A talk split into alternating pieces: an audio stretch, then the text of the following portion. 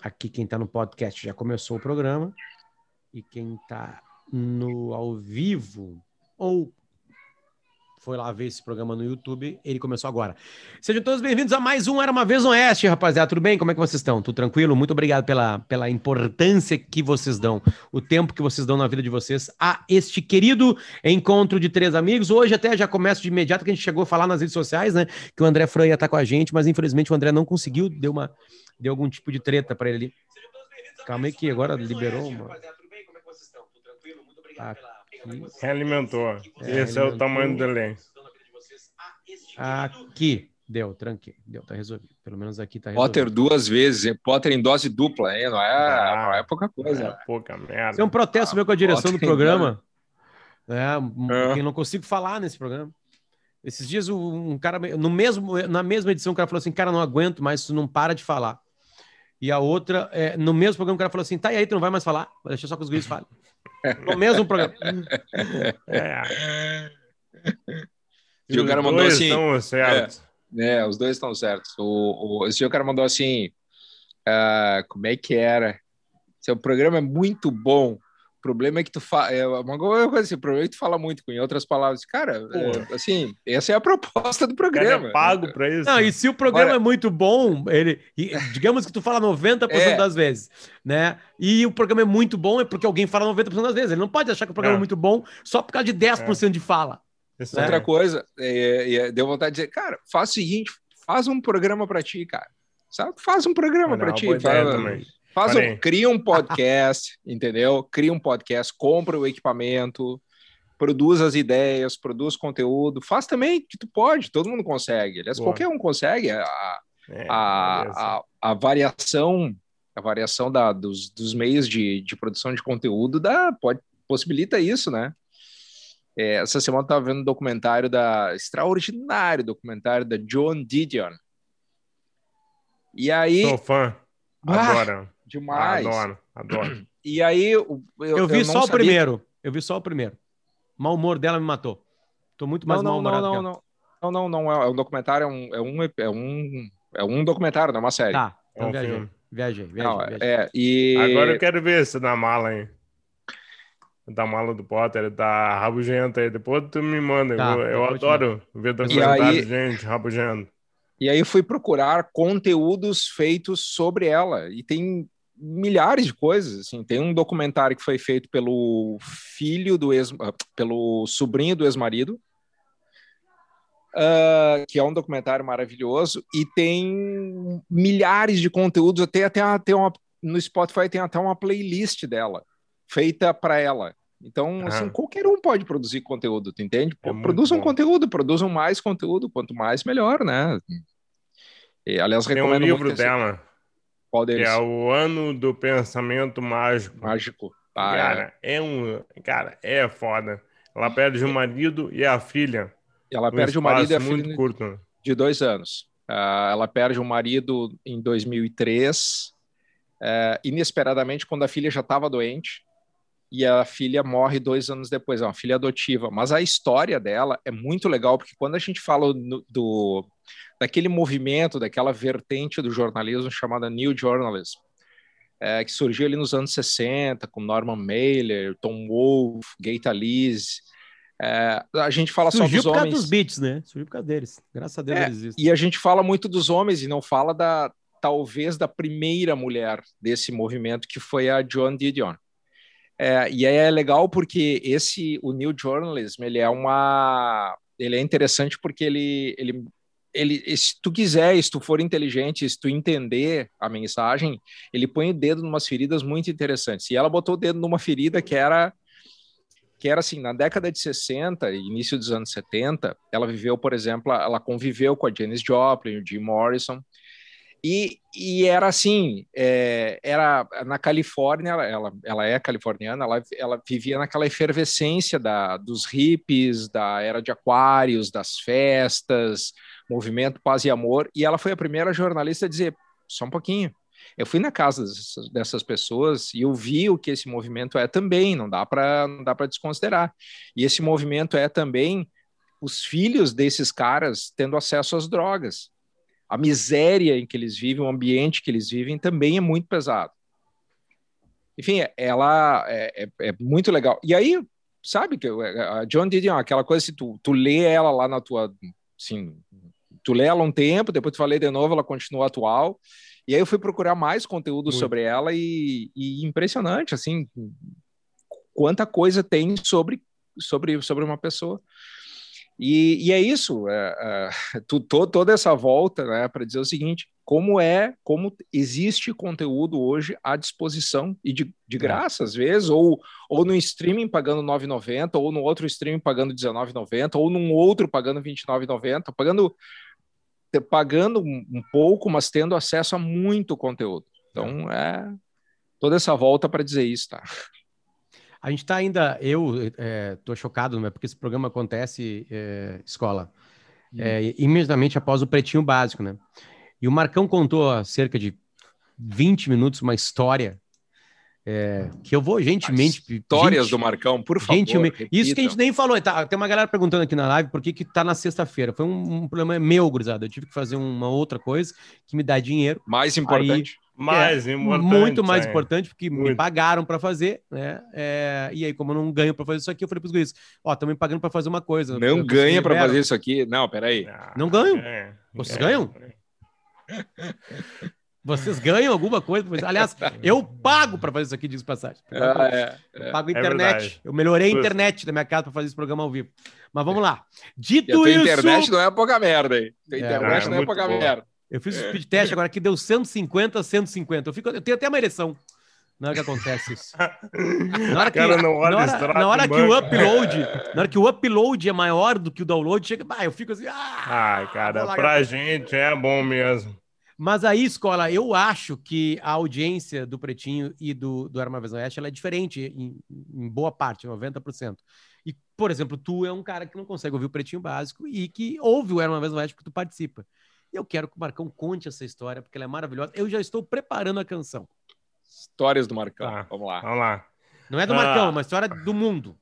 É uma história do mundo. E não, eu não, quero histórias mim... contadas pelo ah, Marcão. Sim. E eu quero é. depois é. que tu engate em alguma coisa do super episódio do West Wing.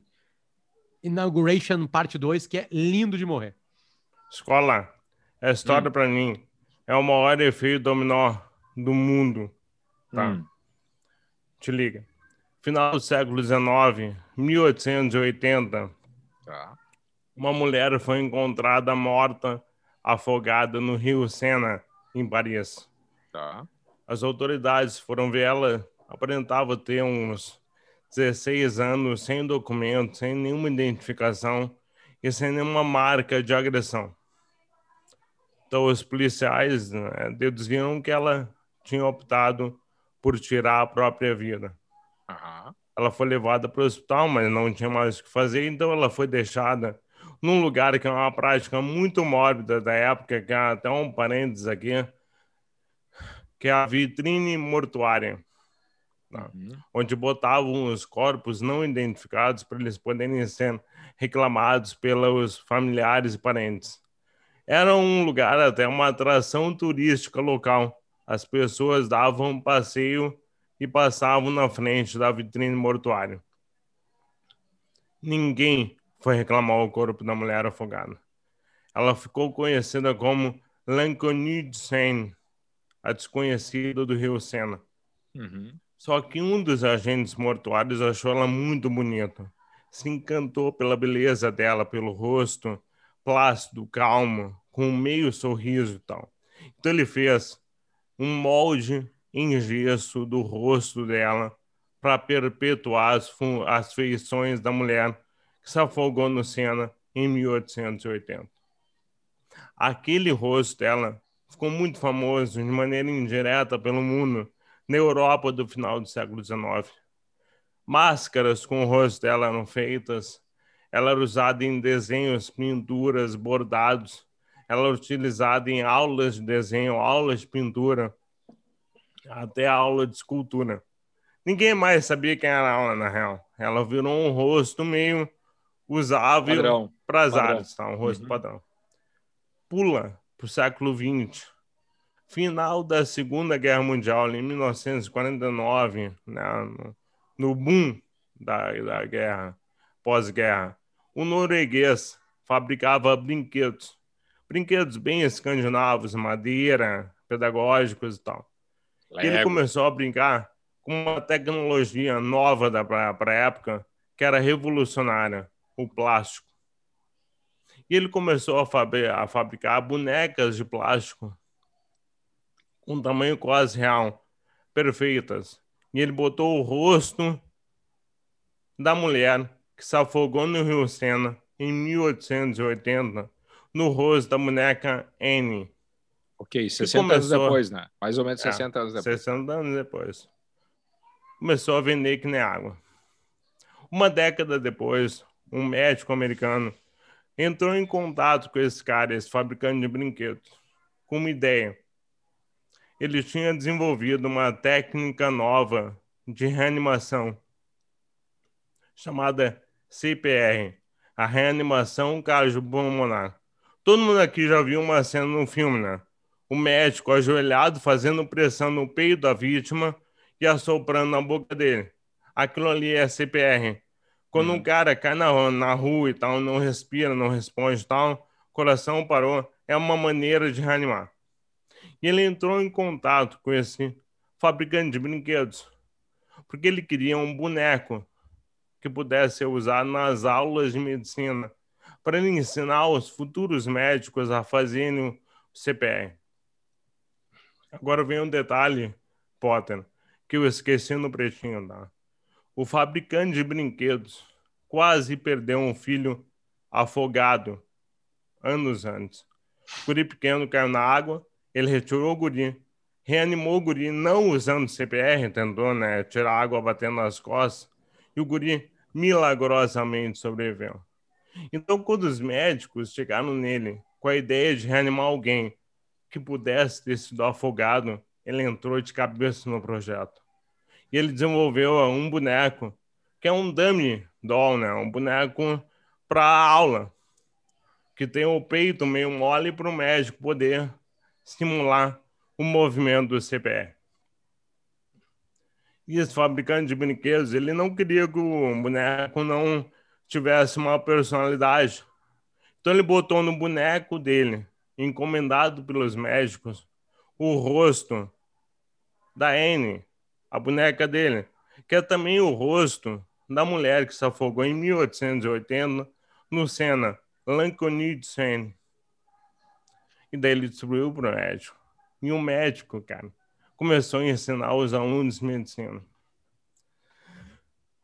Só que toda a dinâmica, toda a rotina, todo o processo TPR não é só uma massagem, né? É uma análise do médico para entender o paciente. E quando eles aprendem, eles não chegam fazendo a massagem. Eles têm que se direcionar ao boneco, como se fosse um paciente real para entender a gravidade da lesão, do trauma, da dor. Então, no mundo todo, médicos, aprendizes do mundo todo chegam nesse boneco e antes de fazer qualquer coisa eles perguntam: Annie, are you okay? Are you okay, Annie?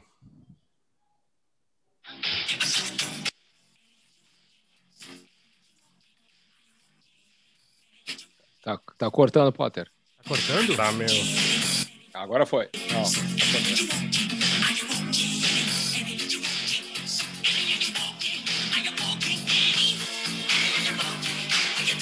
o Michael Jackson colocou essa história inteira numa música, sem contar ah. pra gente do, do, do passado dela. 100 anos depois. Mas, mas é, é a música é inspirada nessa história? É uma é história, cara. É uma história, ah, é uma história, ah. né? Que, que usa essa frase e usa essa frase. Interessante. Que talvez ele nem soubesse, Marcão, de toda a profundidade dela. Eu acho Tô sabendo não, por causa de ele... uma amiga médica. Ou sei é, lá. talvez ele soubesse é. da, só da, da parte do CPR, mas na real a raiz da história vai muito antes. Para mim, esse é o maior efeito dominó, dominó da história. Sim. Não, e detalhe, ela morreu afogada, né? É. Exato. O, cara, isso me faz lembrar uma, uma, uma, história que não é tão circular que nem essa, ou não cíclica, eu poderia dizer, ou... É, acho é, que é. Acho é. ela é cíclica. Vocês já ouviram falar? Quem me contou essa história foi o Fábio Mirim. A história do Fábio Mirim é homem é professor da... de inglês que não conhece, deveria isso. Isso, isso, isso. Bah, deve. Com, com... Para mim é o melhor a melhor pronúncia de inglês de um brasileiro é do, do Fábio É muito boa. É. E, e o Fábio me é contou é uma história. boa que eu não entendo ele. Não, o Fábio, se, se, ele, se a gente colocar ele falar inglês aqui e tu entende os sotaques, tu não vai conseguir dizer se ele é britânico, americano ou australiano. É impressionante. Mas, enfim, o, o Fábio Mirinha, que é meu amigo há muitos anos, ele me contou a história do homem de Somerton. O homem da praia de Somerton lá na Austrália, em, olha só a coincidência de, de timing. Em 1 de dezembro de 1948, aparece um homem misterioso, um corpo na praia, de um homem com terno, gravata, uh, figura bem apessoada e tal. Uma, uma morte misteriosa. E nunca se descobriu quem era esse homem. Não tinha registro nenhum, não tem não, tem, não tinha identidade. Muitos anos depois foi se, se fazer a, nunca se conseguiu definir quem era essa pessoa. E eu fui procurar conteúdo sobre isso de novo, aí voltando ao, ao, ao, início da nossa discussão, conteúdo sobre isso. Cara, eu fiquei em dúvida qual podcast eu, bem feito eu ia ouvir sobre, sobre essa história. Tinha um da BBC, um da ABC, um da TV, da, da, da das rádios australianas, é, um do jornal australiano, é, tem uma tese aí, tá? Que esse cara seria um espião da Segunda Guerra que apareceu morto na Austrália. Mas a história é sensacional. Isso aí rende, renderia uma outra, uma outra conversa. Vê como as coisas são.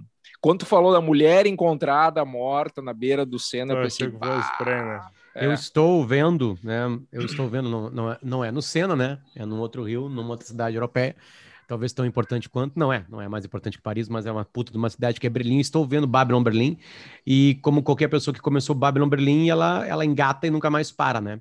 Então eu tenho uma temporada e um episódio por enquanto no meio do caminho, né? Ah. E quando o Marcão começou a contar essa história, eu estou muito fresco ainda com uma das partes da, da, da, dali, né? Porque é um monte de história que vai se juntando. E eu uhum. já, já deu para sacar que, que, na real, é uma série que eles dividiram em três temporadas, né? No sentido de eles já tinham pensado, né? A divisão de temporada não interessa muito. Não, Potter é, não. É, é, mais do que isso. Ela é uma série é, baseada num, numa série de livros. É, e o último livro, só para tu ter uma ideia, o último livro é, é uma série policial, tá? Uma série no ar da época. E o último livro, que não foi pensado para ser série, é o Gideon na Segunda Guerra. Ou seja, tu tá em 39 e as séries e a, e a série de livros vai até 1945, 46. Então Não, tem, tem, tem 29 e vai até Desculpa, tem 29, isso, isso, exatamente. 29 é quebra da bolsa. Depois é, vai é, isso aí. Eu queria muito ver. É. Eu acho que vai ter, porque a série é, é super bem avaliada e tem mais uma temporada para vir, né?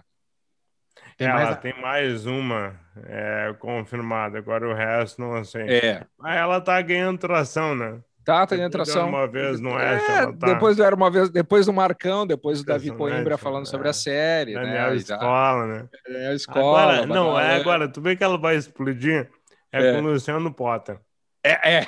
É, é o tipping point, tá? A galera é começa a falar, é os sou, desconhecidos eu, eu, vocês e tal. São, vocês são intelectuais, vocês falam para a bolha de intelectuais de vocês. Vocês falaram, quem é que vai ver? Vai ver o Fabrício Carpinejar, entendeu? O Davi Coimbra, entendeu? André agora, Fran. Exatamente. Agora, é. comigo, agora comigo chega na multidão. Eu sou o cara pop é, do programa. O povo, né? É Exatamente. verdade. Então, é, quando, quando tu fala, o negócio sobe no palco. Do, Exatamente. Do, do, do, ginásio lotado. É isso vocês aí. não, vocês ficam por ali. A gente né? fala para rodinha. Você fala na é, biblioteca. Mesa, é, naquela, mesa de amigos. Naquela palestra numa biblioteca que tem. Uma biblioteca, não, numa uma, uma livraria com seis pessoas vendo, sabe? Aquelas coisas assim. Isso. Aí tu, tu é subir no palco do, do, do, do, do planeta Maracanã. Atlântico. Não, isso. É, do Maracanã. Isso, isso aí, uma ah. coisa grande, né? Uma coisa grande. Mas assim, ó, falando sério, tem, tem, um, tem um pedido de, de na, no nosso grupo ali que, que o Escola fez pra gente de, de voltar a falar de um, de um, de um assunto interessante. E acho que, que o Escola também fez isso depois de ver o, o segundo episódio. Nas, não é segundo episódio, na verdade, né? Ele é o, ele, são dois episódios colados, é, que é o Inauguration 1 e o Inauguration 2. É. Nós estamos aqui para falar do 2. é, que é um episódio muito bonito, assim, onde o Warren Sorkin, ele, ele, ele geralmente é um cara que faz o sonho, né? Ele fala do sonho e ele, ele geralmente no mesmo episódio ele acaba com o sonho. Mas é um episódio onde um presidente americano muda uma doutrina americana, eles até uhum. usam essa palavra, é, onde os Estados Unidos vai começar a se importar com o lado. Quer dizer, as brigas políticas, né? Eu até fiz um, um, um áudio, eu, quer dizer, eu, eu filmei a tela e vou colocar aqui essa partezinha, porque eu acho ela maravilhosa, que é essa aqui, ó. Vamos ver se você consegue agora ver. Vamos lá. Calma aí, que eu não botei o volume. De novo. Vamos lá.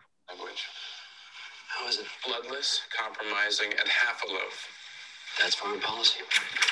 Tá ali. Ele diz que a linguagem está insossa, é, in, calma aí, insossa, transigente e tolerante. That's né? foreign policy. É, exatamente. Aí ele fala assim: ah, é isso é aí chato, que é. Né? É isso aí. né? Só que esse menino novo quer dar uma sacudida no presidente e dizer que a vida americana vale tanto. Porque tem uma discussão que foi trazida até aqui pelo, pela escola, acho que foi escola, falou que. Não, foi o Marcão, disse assim: cara, isso define muito o que é o Partido Republicano e o Partido Democrata. O Partido, Republi o Partido Republicano quer o, o, o, maior, o maior exército do mundo e nunca usá-lo. E o Partido Democrata quer ter o menor exército do mundo e usá-lo. Porque ele fica se metendo na briga dos outros. Né? O republicano é mais frio, fala assim, cara, não se mete. Ah, mas cara, tão, o cara tem mãe parando na frente de tanque. É problema deles. Mas nós temos um baita exército aqui. Não te mete. Se eles atacarem, a gente vai lá. E o democrata fala assim: não, eu odeio arma, não arma nem pensar. Ô meu, tem uns caras matando umas mães lá na, num país africano lá, passando um tanque por cima. Nós temos que levar o exército lá. É, tipo assim, é isso. Aí, de repente, muda tudo. Ah, o, o, a, a, nova doutrina que este presidente está tentando colocar na série The West Wing, que a gente está acompanhando na quarta temporada, é onde, ter, onde teremos um problema humanitário, os Estados Unidos vai se meter. Uhum. E as mães de soldados americanos, é, os soldados americanos são adultos, eles estão ali para isso.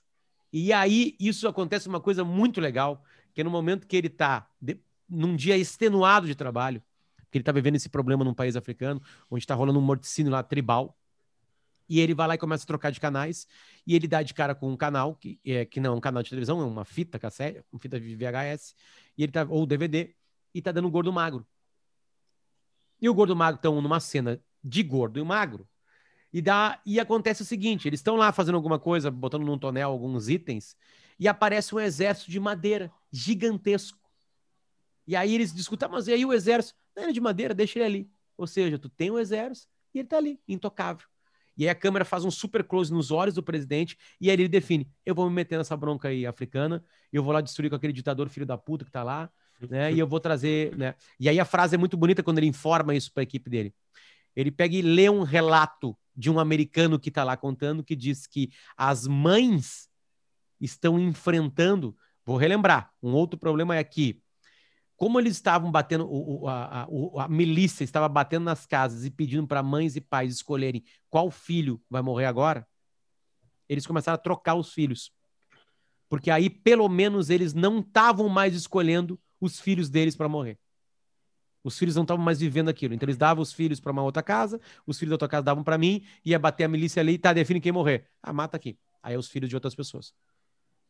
E os Estados Unidos parado. E aí as mães começaram a agredir com pedra. Aí ele fala assim: ele pega e elenca todo, todo o potencial bélico que os Estados Unidos vai levar para lá e fala assim: nós vamos estar tá atrás dessas mães agora. Essa é a frase que ele usa, né? Ou seja, ele vai para a guerra por uma questão é. humanitária, digamos Isso. assim. E sem perguntar para a ONU, tipo assim, foda-se, já está no oceano. Já está no Atlântico, rumo, rumo né, à África. É, o que é uma, uma coisa muito forte. O Aaron Sorkin sempre pensa mais antes de botar na, nas suas tramas soldados em, em conflitos, né? Dessa Sim. vez ele falou: não, agora nós temos uma razão para isso. E essa nova doutrina americana. Tem alguém no planeta Terra maltratando um ser humano de maneira. Porque tem até uma discussão sobre o que é genocídio e atos genocidas, né? É uma coisa meio louca, assim. É um, é um episódio muito rico, cara. É um episódio muito, muito rico. E aí, isso bateu no cérebro do escola e ele chega e pede, cara, eu preciso falar de uma coisa no programa. Então, escola. É, eu. Isso, é, é, na verdade é o seguinte: é, é, um, é, isso e mais um pouco, Potter e Marcão. É, esse é um, esse é um tema que nós, nós vira e mexe e debatemos ele. Vira e mexe ele aparece aqui, que é, que é a história da, da supremacia americana, né? é, da história da intervenção americana ou não. Esse é um tema é, bastante polêmico. E ele é tão polêmico quanto histórico. Historicamente, ele é um assunto candente e vem de muitos anos. E nessas férias eu combinei uma série de coisas. Veja, eu, eu, eu, li, eu li dois livros, ou, ou, ou, terminei um e segui no outro, na verdade, é, que, que, tratavam mais ou menos do, do mesmo assunto. Uh, vi um filme, mais um filme sobre, sobre esse assunto, e, e, li mais sobre isso e resolvi voltar ao tema, que é essa história da intervenção americana e do que os Estados Unidos representam para o mundo em matéria de isolacionismo ou globalismo tá? que é uma discussão bem interessante e histórica. Ela começa no final do século XIX, início do século XX, tá? Quando os Estados Unidos se transformam numa grande potência, não na maior potência, mas numa grande potência. E dois fatos fundamentalmente que aconteceram no século XX que colocam os Estados Unidos numa posição política, é, econômica e militar que exige que ele tenha essa postura muitas vezes. Que eu sei que é polêmico, tem gente que vai dizer lá vem, o imperialismo americano, ou lá vem a intervenção americana, ou lá vem os, os Estados Unidos querendo de novo ditar as regras. Mas tem um fundo histórico que é muito interessante. Primeiro é o seguinte: 1917, um ano antes de terminar a Primeira Guerra Mundial.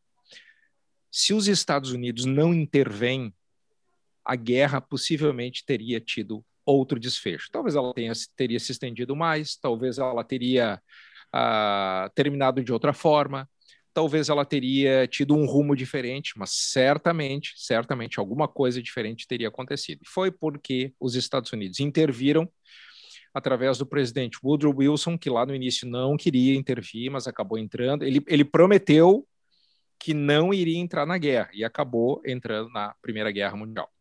O que, que acontece depois disso? Tem o Tratado de Versalhes e tem a criação da Liga das Nações, que os Estados Unidos sugerem, ditam as regras, desenham a Liga das Nações, mas não participam ativamente.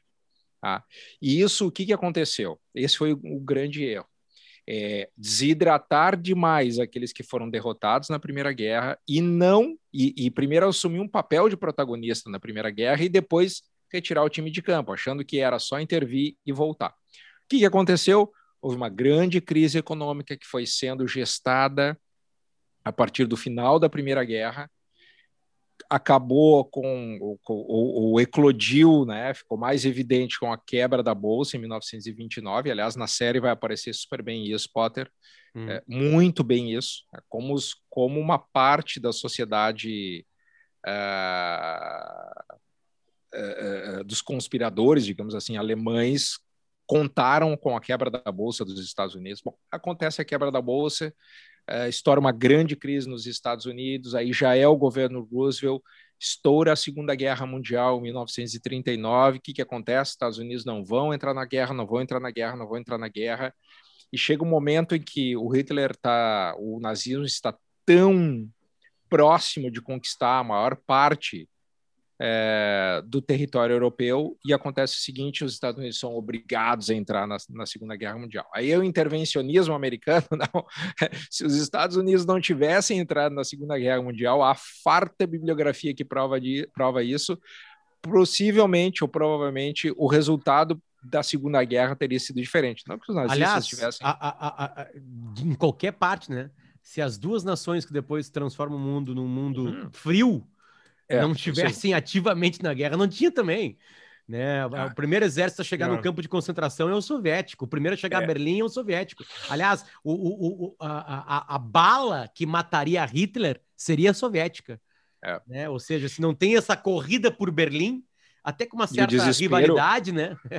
e o desespero do, do Churchill para atrair o Roosevelt para a Segunda Guerra Mundial, um desespero assim, porque Londres foi bombardeada durante dois meses seguidos e meses a fio é, intermitentemente, né? Então, sim, sim. o desespero para que os Estados Unidos entrassem, intervissem, aí de novo, Estados Unidos intervindo, a intervenção americana. Mas tem um detalhe interessante, tem um, bom, aí os Estados Unidos intervêm, é, é, são determinantes para o desfecho da Segunda Guerra Mundial e o que acontece é criada a ONU, as Nações Unidas, que é uma ideia que surge do Roosevelt e que o, que o Truman conclui, que é a criação de uma organização das Nações Unidas com sede em Nova York, lá nos Estados Unidos, para os Estados Unidos ter, ter poder também, e dizer o seguinte: bom, vamos reunir todo mundo aqui, se aconte... vamos, vamos, vamos criar regras, vamos Vamos, vamos, se organizar, vamos organizar o campinho aqui para a gente poder fazer diplomacia, para a gente ter um, um, mundo um pouco melhor, para a gente ter. E o que acontece? É, bem ou mal, a ONU vai, vai organizando as coisas. Ela foi deixada de lado muitas vezes, ela foi escanteada por outros governos. Ela foi, né, o, o, o, o Trump deu uma pelota para, né, não deu uma pelota para a ONU, né? O Bush atravessou, atropelou a ONU para invadir o Iraque e o Afeganistão, não quis nem saber. Então, mas se não fosse a intervenção americana, o, o globalismo americano e a, e a preponderância americana para equilibrar o mundo, o mundo teria sido diferente. Hoje nós estaríamos num outro, numa outra situação é. completamente diferente. Muito. Então, as intervenções americanas são sempre importantes. Um dos slogans do Trump era America First.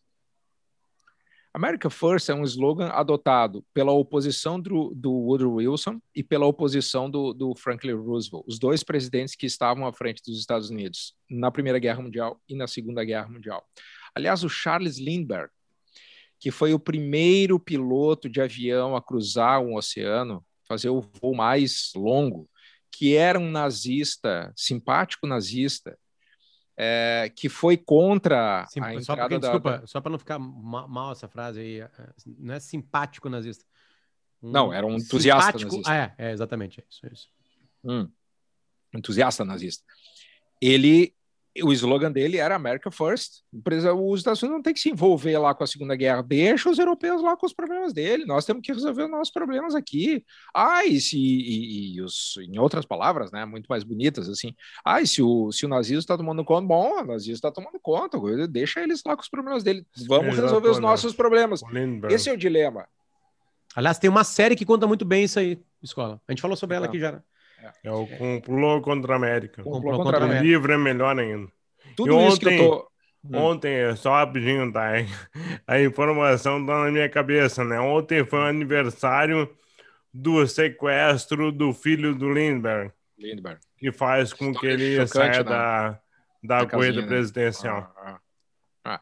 Bom, tudo isso que eu tô dizendo aqui tá nesse livro aqui, ó. Maravilhoso, maravilhoso, maravilhoso. Ué, fala, fala alto para quem só está nos ouvindo. Eu já falei muito sobre esse livro aqui, ele tá, o meu tá todo detonado já, já. Ele tem 800 páginas, eu vou e volto nele assim, porque ele é sensacional. Estas verdades da Jill Lepore.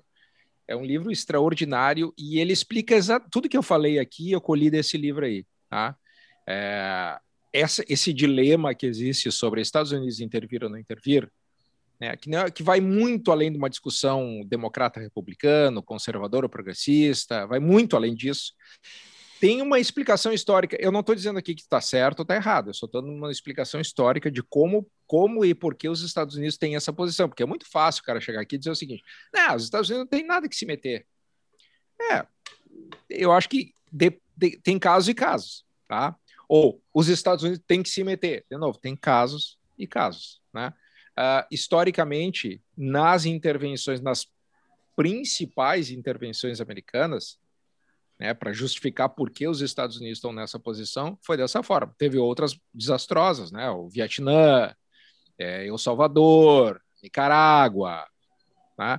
Agora, as duas principais intervenções americanas que foram foi entrar na Primeira Guerra Mundial, entrar na Segunda Guerra Mundial, elas foram determinantes para aquilo que é aquilo que nós somos hoje, né? Que, que, é. que, é, um, que é uma democracia liberal, digamos assim, em boa parte e, em boa parte do mundo, né? E escola sabe que a palavra globalismo entra para essa nova direita, né? Uh, de uma maneira um, é que tem, né? é, a, a, a, o, o, conceito está distorcido, Sim. Potter. É que não é globalização, tá? É uma outra coisa, né? Exatamente. É. Mas aí cada um espreme do jeito que quer, né? É tipo estatística, né? Uhum. Uh, e, e, e, eu ouvi muito esses caras, podcasts e tudo mais, para entender melhor o que os caras estão falando. Para se a gente quiser entender o que as pessoas estão falando, a gente vai ter que ouvir elas, né? Então tu vai lá, vai ouvir, né? A, a, a defesa, quando entra algum tipo de sensatez nisso aí, a defesa é que uh, o mundo é formado porque culturas são diferentes, é, maneiras de enxergar a vida são diferentes, histórias são diferentes. Eu, por exemplo, fui na China, e a gente tem muito essa coisa da China comunista, a China de Mao Tse Tung, essa coisa toda. A China tem 6 mil anos. 6 é. mil anos.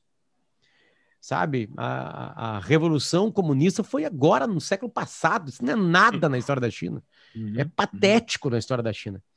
Né? E aí o que esses caras defendem, não estou falando sobre a China, é que é, é, quando o Trump assume nos Estados Unidos, o que, que eles enxergam? Por que, que o Trump encabeçou esses movimentos que deram certo nas eleições? Deram certo nas eleições do mundo.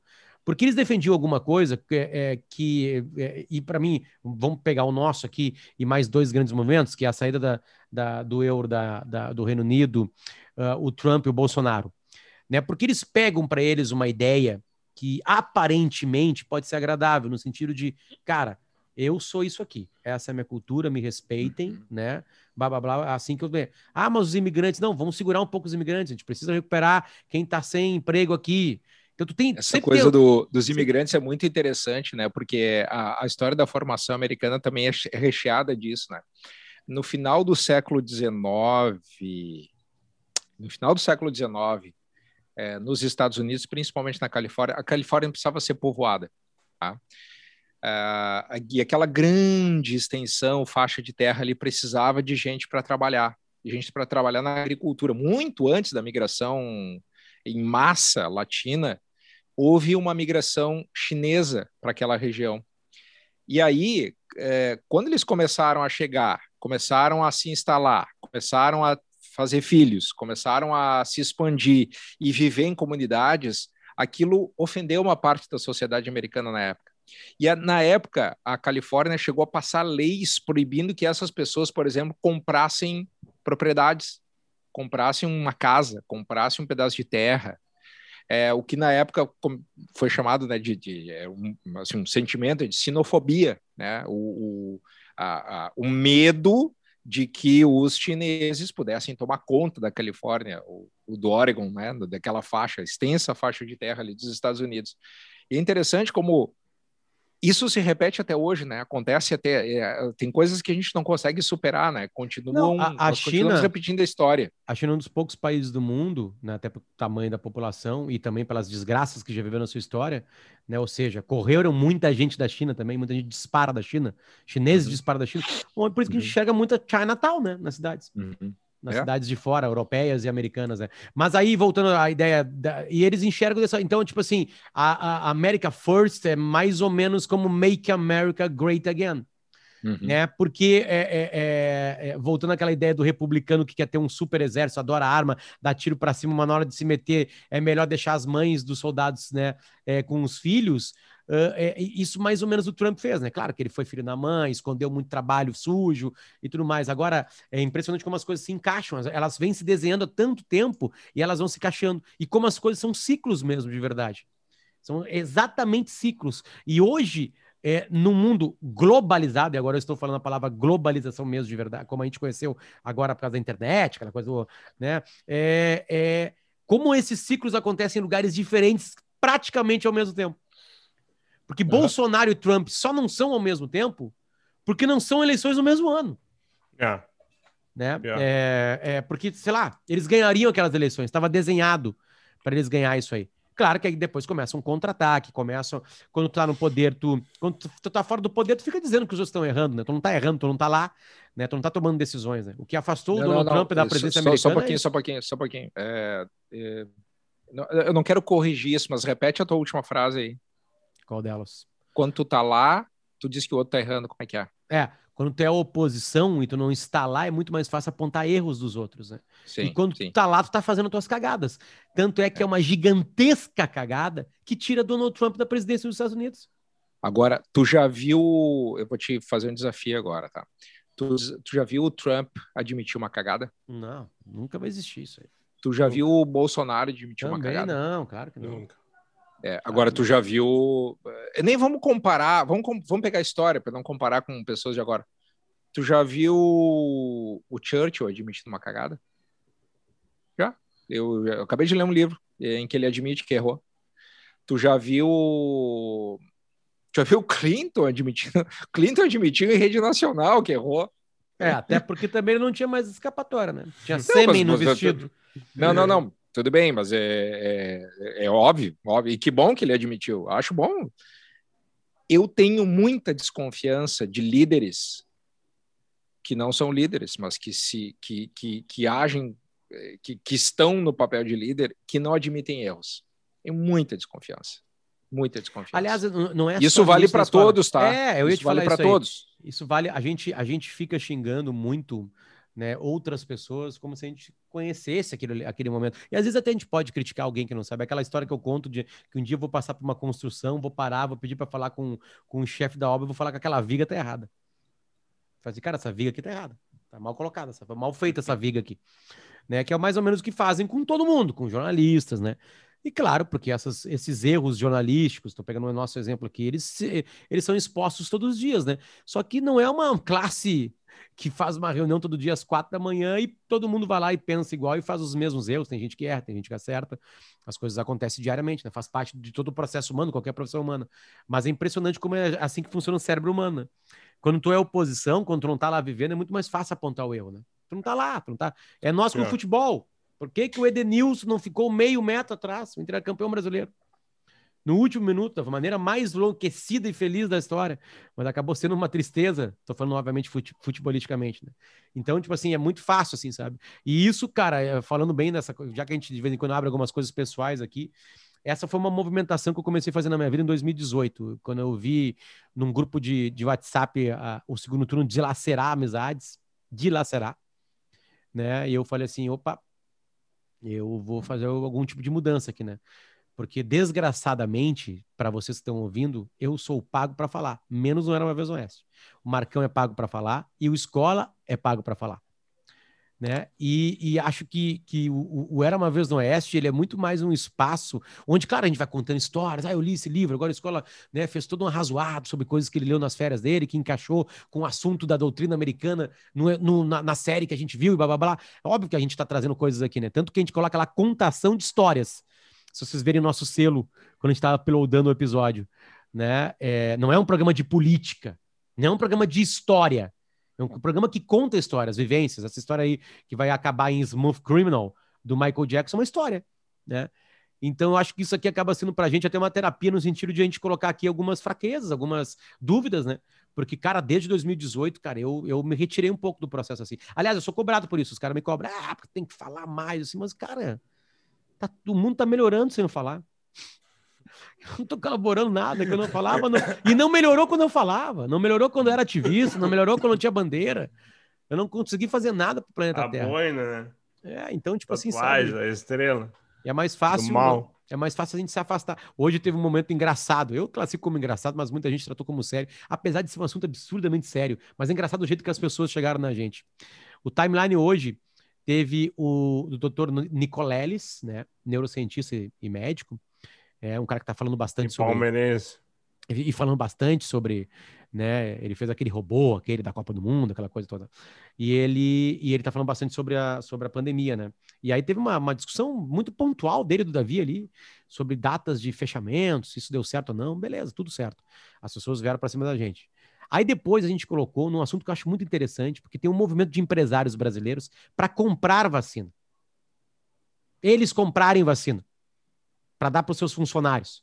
E a gente colocou o Carlos Wizard, o dono do, do Wizard, curso de inglês.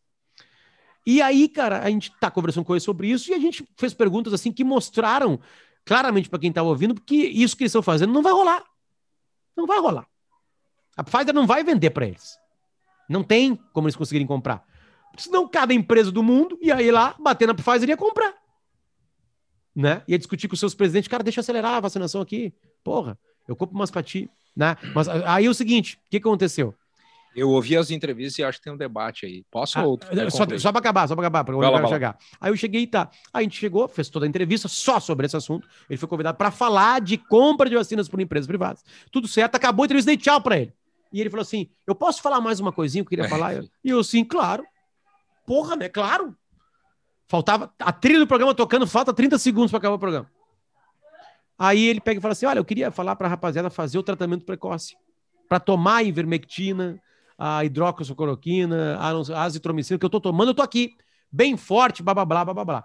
Aí eu pensei, eu arrebento ele no meio e não deixo ele falar, ou eu espero ele falar e falo o que eu falei. Eu esperei ele falar e falei assim: olha, não tem estudos científicos comprovando que esse tratamento precoce é uhum. é cura. É. Né? E as pessoas começaram a brigar depois comigo, aí o outro lado, que eu não tinha interrompido ele. Eu falei assim: se eu inter... aí maneiras de fazer. Se eu interrompo esse cara, vira um bate-boca. O bate-boca vira videozinhos na internet uhum. e no WhatsApp. E aí, o que ele falou se espalha mais ainda. É. Com algumas pessoas que foram educadas comigo no Twitter, eu expliquei isso para elas. Ou seja, tem jeito de fazer as coisas. Eu acho que o meu jeito foi o que apazigou a fala dele, que é uma, uma fala que, cara, infelizmente não há tratamento para essa doença. A vacina, tratamento não é. E a vacina ele está querendo comprar para funcionários dele. Isso é uma outra discussão que a gente pode ter. Mas para vocês verem como, na real, cara, é jeito. É. Né? Eu evitei Duas uma briga. Eu evitei uma, briga. briga. Foi bem, Potter. Foi surpreendentemente bem tu foi. Obrigado. De vez em quando eu é. acerto. É. Isso. O, o, deixa eu te dizer duas coisas. Primeiro, a gente não estaria tendo essa discussão sobre iniciativa privada pode ou não comprar a vacina se o Brasil tivesse, estivesse fazendo o papel adequado na condução da compra das vacinas. E aqui nem o mais inveterado bolsonarista vai poder dizer isso. O Brasil patina na compra de vacinas. O Brasil ignorou a Pfizer, o Brasil ignorou a, a, a Moderna, o Brasil ignorou a Johnson Johnson, o Brasil ignorou, o Brasil apostou numa estratégia. E é uma estratégia que não, não vai dar a vacina de uma forma mais rápida. Então, e, e, mais do que isso, tem um presidente brigando com a sociedade, dizendo que a sociedade tem que parar de chorar e de mimimi, quando tem quase 270 mil mortos, quando os hospitais já não, não mais conta, né? entendeu? Então, nós não teríamos essa discussão. Eu não estou vendo essa discussão, por exemplo, nos Estados Unidos. Claro, lá o governo está correndo, tá aplicando 2 milhões de doses por dia, 2 milhões por dia. Tu não está vendo essa discussão na Inglaterra, claro, lá tem 20, 25% da população vacinada. A população vai sair do lockdown esse fim de semana. Semana que vem já começa a vida mais normal, caminhando para o normal lá. Só vê essa discussão no Brasil. Por quê? Porque tem um vácuo de poder, tu entende? Que se não for a iniciativa privada, que a gente está se prendendo e, e talvez não seja a iniciativa privada que vá possibilitar isso, porque os laboratórios não vão fornecer antes para empresas e depois para governos. Porque eles não têm capacidade de entregar. Primeira coisa, o governo tem... é o negócio, o governo compra mais caro. Não, o governo está desesperado. E, no meio da cobrado. pandemia, é, no meio da pandemia, o governo, as, os laboratórios farmacêuticos não vão priorizar uma empresa em detrimento de um governo, eles estão esperando o governo. Outra discussão que eu acho que é que é interessante é a maneira como conduz as, as, entrevistas. Esses dias um cara escreveu assim, eu nem dei bola, assim, eu deixei, deixei rolar porque não, não vale a pena ganhar esse tipo de, de discussão. A gente entrevistou o governador de São Paulo, João Dória, no programa. Eu tratei o João Dória como trato qualquer outro governador, com respeito, mas com perguntas é, é, críticas, assim, perguntas é, que exigem explicações. E lá pelas tantas, o João Dória contou uma história que ainda estava, naquele dia ainda estava assim mal explicada, que era a história da, da dos, dos gastos do governo federal com o supermercado. E ao final da entrevista, eu fiz uma, uma reparação no que ele disse. Não fiz na hora, mas deixei ele fazer a, a, a afirmação dele, terminou a entrevista, fiz uma reparação. E aí um cara escreveu no, acho que foi no Facebook, é, publicitário ainda. Ah, Escreveu assim. Então é... tá explicado. Não, não, não. Publicitário, o cara que não podia brincar com as coisas dessa forma, né? Nem, nem, ninguém pode, mas, poxa, é, tu trabalha com informação, tu trabalha com comunicação, então tu tem que ser, tem, no mínimo que eu vou exigir a honestidade da tua, da tua, não da tua, da, da informação, pelo menos. Ele fez uma comparação com a entrevista que eu fiz com o Terra, que contou várias coisas que não se confirmaram, para deixar, para dizer o mínimo. Com essa entrevista do Dória que tem uma informação que, aliás, eu contestei depois. Tu entende? Tu entende a, a, a loucura da coisa? O engenheiro de obra pronta faz, ele não é só engenheiro de obra pronta, ele é engenheiro de obra pronta que compara as obras ainda por cima. É, muito complicado. Entrevista ao vivo é muito complicado mesmo. Ah. Mas com muita gente ouvindo, cada sílaba interessa, né?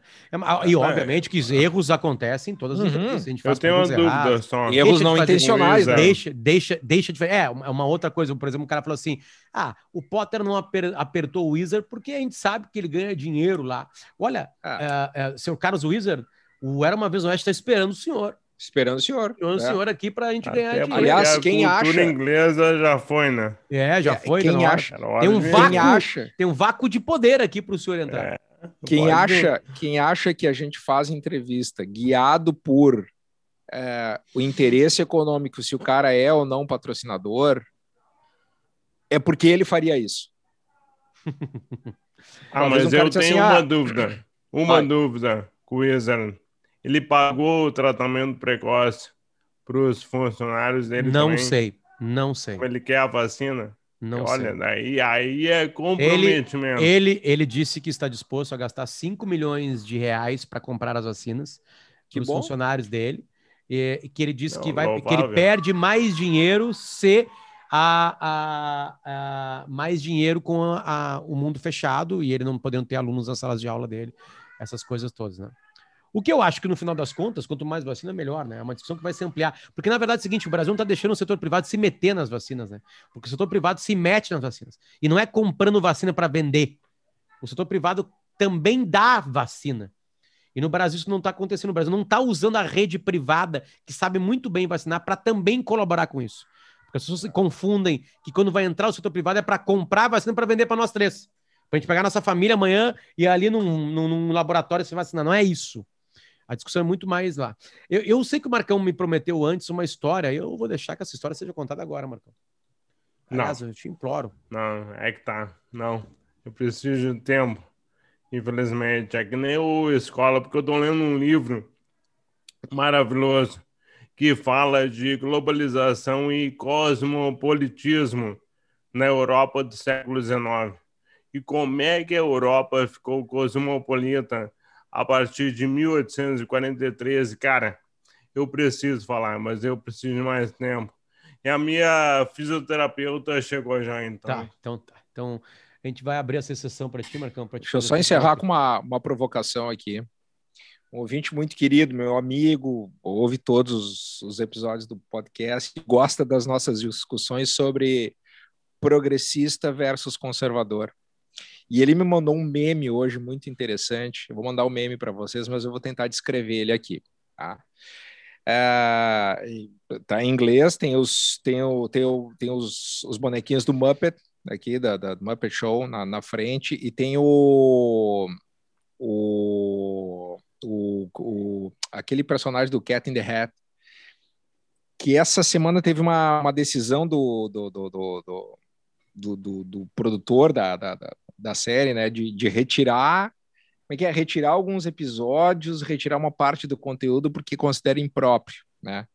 E vai, vai ao encontro daquela discussão que a gente vira e mexe tem aqui sobre, sobre esse acerto de contas com o passado, é, é, tentando limar a história de, alguma, de, de, de, de, alguns setores da produção de conteúdo. Né? E, o, e o meme é mais ou menos o seguinte: ó, imagina viver numa nação onde o Care Be é, a música da Can't Be Wet as a Pussy vence o, a melhor música do ano, mas Cat in the Hat é diminuído ou, ou é classificado como inap conteúdo inapropriado e a Disney é, solapa o conteúdo do Muppet Show dizendo que tem conteúdo impróprio, que é uma que é uma é uma baita de uma discussão, né? É, vamos guardar ah. duas então. A história do Marcão vamos. sobre o cosmopolitismo e a sua nascença na Europa, né?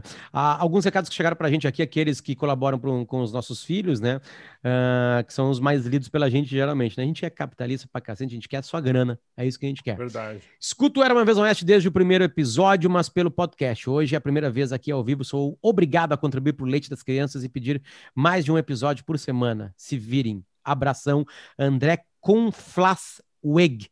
Eu acho que eu li o nome dele certo. Obrigado pelos elogios, pela graninha.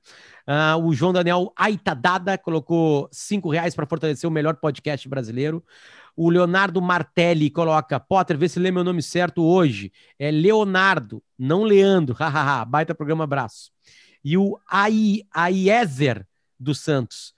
Abre aspas, não errei uma, zero, fecha aspas, Bolsonaro, vírgula, Jair ele colocou aqui pra gente. Também tem mais uma do Lucas de Mello, escuto Era Uma Vez Oeste para, coagido pelas circunstâncias, concordar com Potter e, por puro deleite, discordar do Escola, aguardando episódio sobre Obama Gate. Acho que isso nem rola aqui no programa. Teve um, um, um ouvinte que também disse assim, Potter, os primeiros a chegarem em, em campos de concentração foram os americanos. Cara, eu já tinha lido algumas vezes que não, e aí eu fui buscar aqui no, na enciclopédia do Holocausto, que tem um parágrafo que diz o seguinte: as forças soviéticas foram as primeiras a chegar a um campo nazista de grande porte, o de Majdanek, Majdanek, próximo à cidade de Lublin, na Polônia, em julho de 44. Surpresos com um rápido avanço soviético, Sabe, quando eles chegaram, eles nem sabiam. Eles tentaram, eles, sabiam, é, eles não sabiam o que, que era aquilo. Né? Que era, não, é. eles não sabiam que era um campo, era um de campo de concentração de né? judeus. Exatamente. É, aí, olha só, os alemães tentaram esconder as evidências do extermínio em massa demolindo o campo. As equipes nazistas uhum. atearam fogo ao enorme crematório utilizado para carbonizar os corpos dos prisioneiros assassinados, mas, devido à pressa, as câmaras de gás foram deixadas de pé. No verão de 44, os soviéticos também encontraram e invadiram os campos de extermínio de Belzec, Sobibor e Treblinka. Sobibor. É, Sobibor e Treblinka, que os alemães haviam demolido em 43, uma vez que a maioria dos israelitas da Polônia já havia sido assassinada. Triste, né? Momentos tristes da história e que aconteceram. Obrigado, rapaziada, que está com a gente aí. Muito obrigado a quem escutou, quem acompanha a gente ao vivo também. A gente volta para quinta-feira na próxima semana, então vai ser um dia menos sem o Era Uma Vez Oeste. Obrigado, Marcão Escola, por estar com vocês aqui, certo? Valeu, valeu. gente. Valeu, valeu. E tchau, tchau.